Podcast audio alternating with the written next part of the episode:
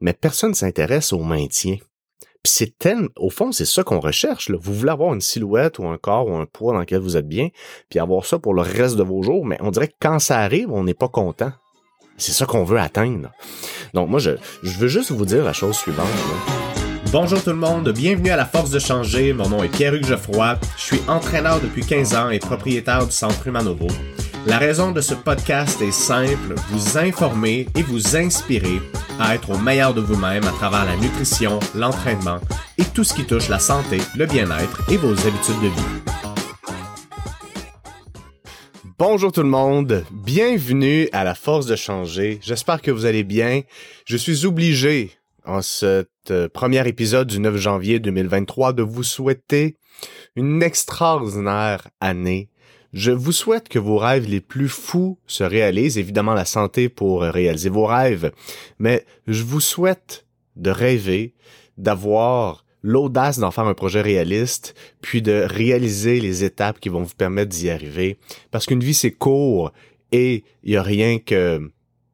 Ben, il y a rien que là, je m'en allais comme dire quelque chose que j'avais pas préparé. Là, j'ai aucune idée où je m'en allais avec ce propos-là. Je voulais juste vous souhaiter une belle année. Là, je, m'en allais faire un speech. Euh, OK, de quoi on va parler aujourd'hui, les amis?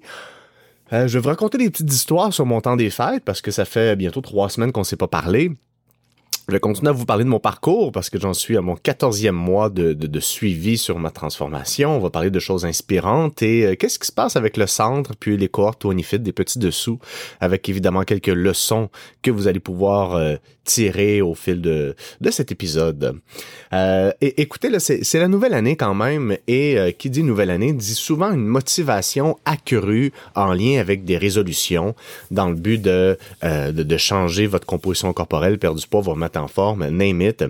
Et donc, euh, je veux bien, j'aime bien parler de motivation parce que la motivation, c'est quelque chose qu'on entend beaucoup. Si euh, je pouvais tirer un trait commun sur les sur le bilan des rencontres euh, que, que je fais avec les gens qui commencent un processus, le manque de motivation revient souvent, souvent, mais la motivation, c'est mal compris. Puis j'aime ça en parler de la motivation parce que je pense que c'est bon, la motivation, moi, puis c'est important de le comprendre. Il y, a un, il y a un coach qui est un de mes collègues, en fait, que, que, qui, a beaucoup de succès avec sa pratique de coaching, puis euh, il dit, ah, la motivation, c'est pour les perdants. Puis moi, moi personnellement, je déteste ces catégorisations-là d'un contexte, euh, pas de contexte, mais d'un, d'un concept, là. Je pense que tout est bon et tout est mauvais, tout dépendant comment on l'utilise. Puis, en fait, la motivation dans un contexte de résolution, c'est souvent en lien avec l'inconfort qu'on ressent suite à avoir trop mangé ou trop bu pendant plusieurs jours, semaines. Et donc, cette, ce feeling-là, cet inconfort-là nous pousse à l'action. Il nous donne envie de changer, il nous motive à changer. Et dans le contexte de changement, la motivation se transpose comme une émotion qui nous amène à poser davantage de gestes et de faire des choses peut-être plus excessives qu'on n'aurait pas d'habitude envie de faire. Ce qui fait en sorte qu'on peut pas se fier à cette motivation de départ-là et ce qu'on a envie et ce qu'on réalise dans cette période-là est pas représentatif de ce qu'on va faire toute l'année. Mais quand on comprend mal ça, on prend les trois, quatre semaines du début d'année où on était très motivé comme modèle pour juger le reste de notre année, nous dire non là j'étais motivé en janvier mais j'ai perdu la motivation. T'étais motivé en janvier, puis la motivation, à un moment donné, ça arrête. C'est plus excitant là, de, se lever pour aller au gym. Ça perd son momentum, c'est plus nouveau. Puis là, au bout d'un mois, tu te sens un peu mieux, fait que tu t'en ressens moins le besoin, fait que t'arrêtes. C'est ça qui se passe là.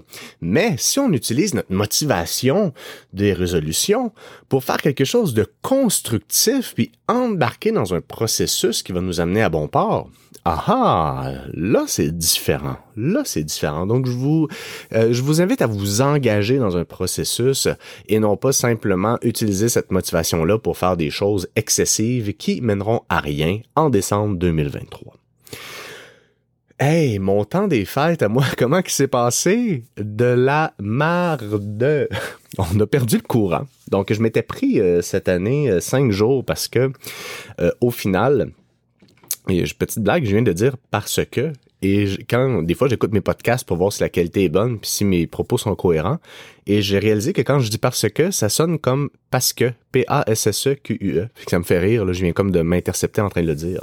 Donc parce que Euh, donc, j'ai j'ai embarqué dans l'aventure du programme 20 Fit avec mon monde en, cet automne, puis ça va super bien, puis c'est un gros succès au niveau des résultats, puis donc bref, je touche du bois, je suis vraiment content, mais je, je ne savais pas que j'allais partir une deuxième business, parce que dans le fond, parce que dans le fond, je vais mettre mon attention sur les parce que, je vais m'auto-corriger.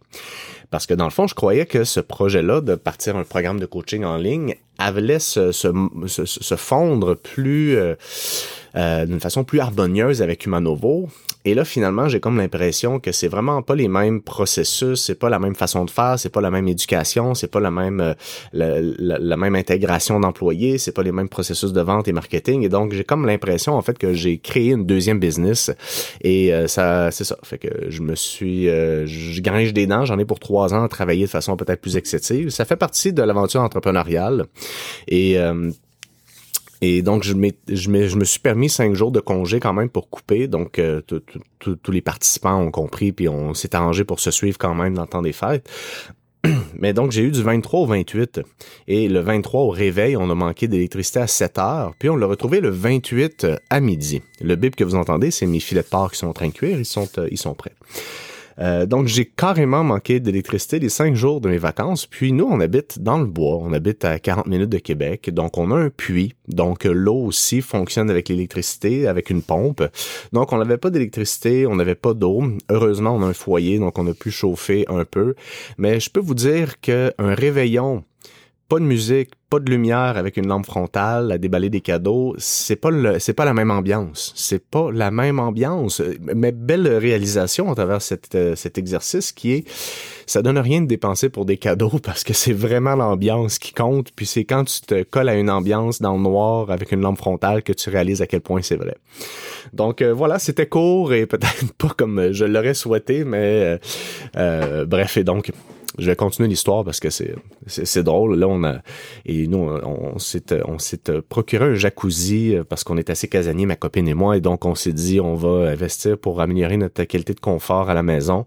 Et là, gros stress avec les tuyaux qui allaient geler. On est allé à Montréal trouver une génératrice parce que euh, il fallait mettre une chaufferette dans la tuyauterie pour être sûr que les tuyaux gèlent pas. Puis il n'y en avait plus à Québec. On était dévalisé parce qu'il énormément, la, région était extrêmement euh, affectée.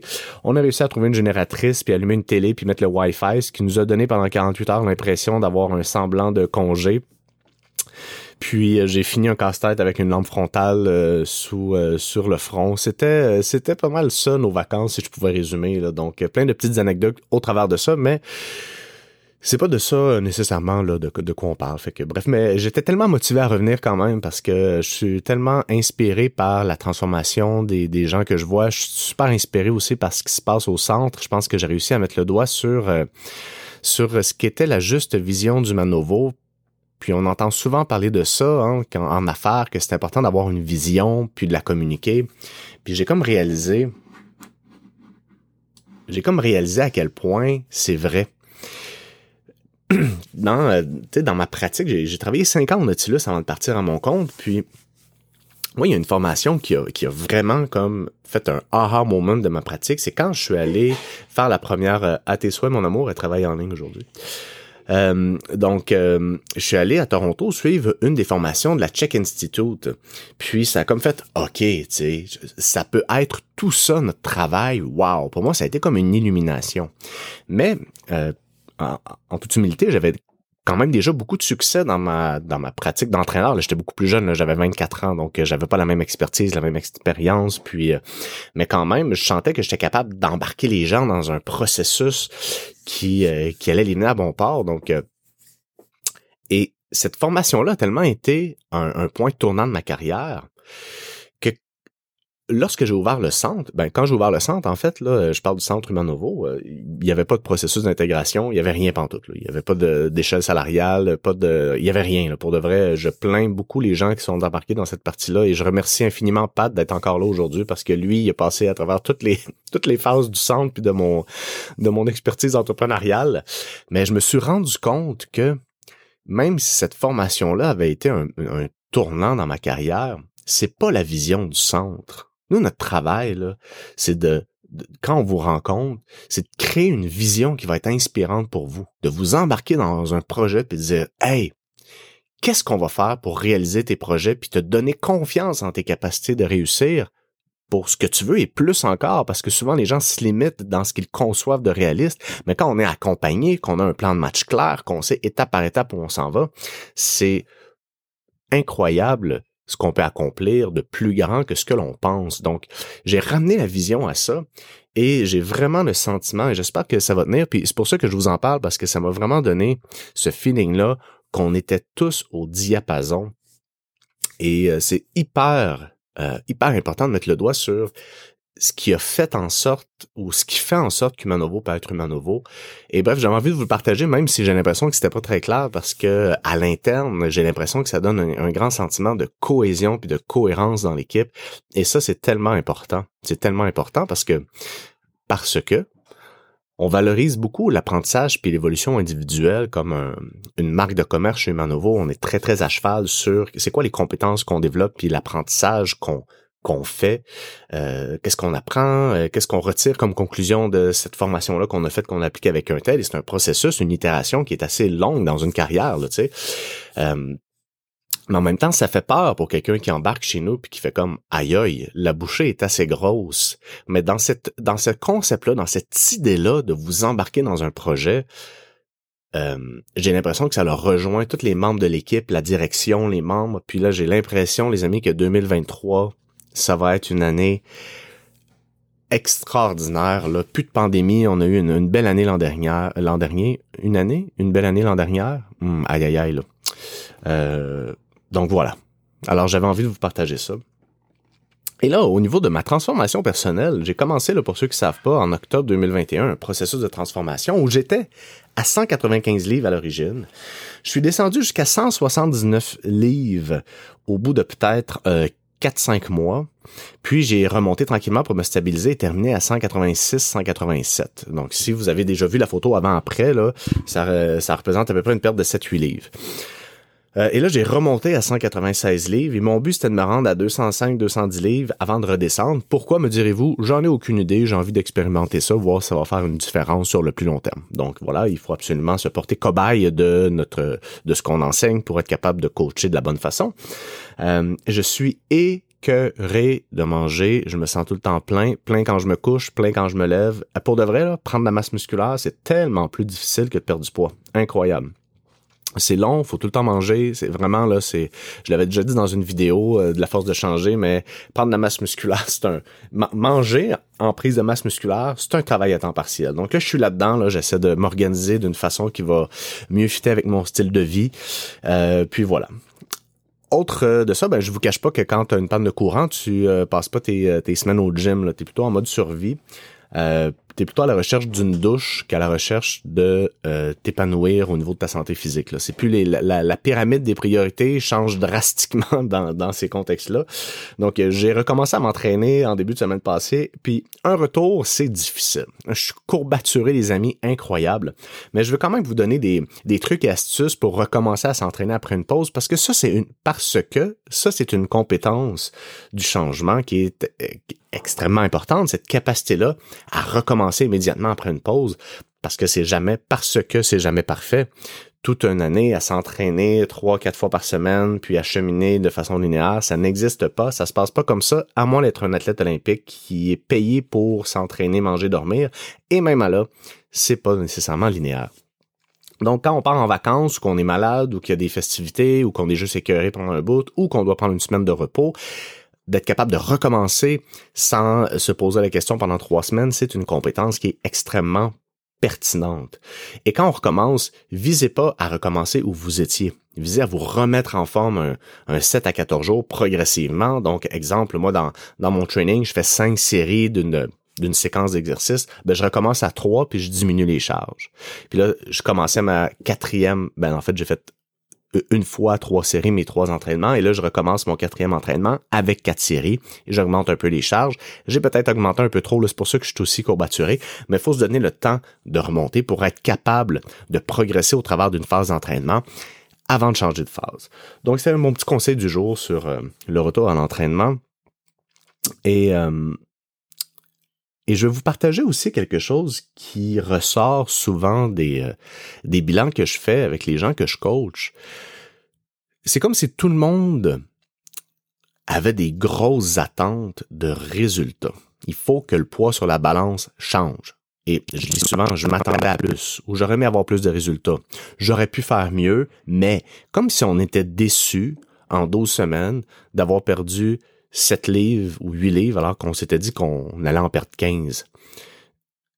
7 livres en 12 semaines, ça fait 14 livres en 6 mois, ça fait 30 livres dans une année. C'est pas assez, ça. Et on s'intéresse beaucoup à perdre beaucoup. Hein? C'est ça qui nous, qu'on se dit, ah, je vais perdre beaucoup, je suis motivé, là. Je vais all-in. Je voudrais voir beaucoup de résultats. Mais personne s'intéresse au maintien. C'est tellement, au fond, c'est ça qu'on recherche. Là. Vous voulez avoir une silhouette ou un corps ou un poids dans lequel vous êtes bien, puis avoir ça pour le reste de vos jours. Mais on dirait que quand ça arrive, on n'est pas content. C'est ça qu'on veut atteindre. Donc moi, je, je veux juste vous dire la chose suivante. Là. La vitesse n'a pas d'importance quand on se dirige dans la bonne direction. C'est une phrase que je sors souvent, mais on n'a pas besoin de se presser à atteindre quelque chose qu'on va avoir de la difficulté à maintenir. On veut se diriger vers être constant et toujours aller dans cette direction-là. L'intention d'aller vers quelque part est tellement plus importante que la vitesse à laquelle on peut s'y rendre. Donc, je veux vous embarquer dans 2023, dans 2023, excusez-moi, c'est parce que je suis en train de gérer mon dernier café Baileys, là, du temps des fêtes.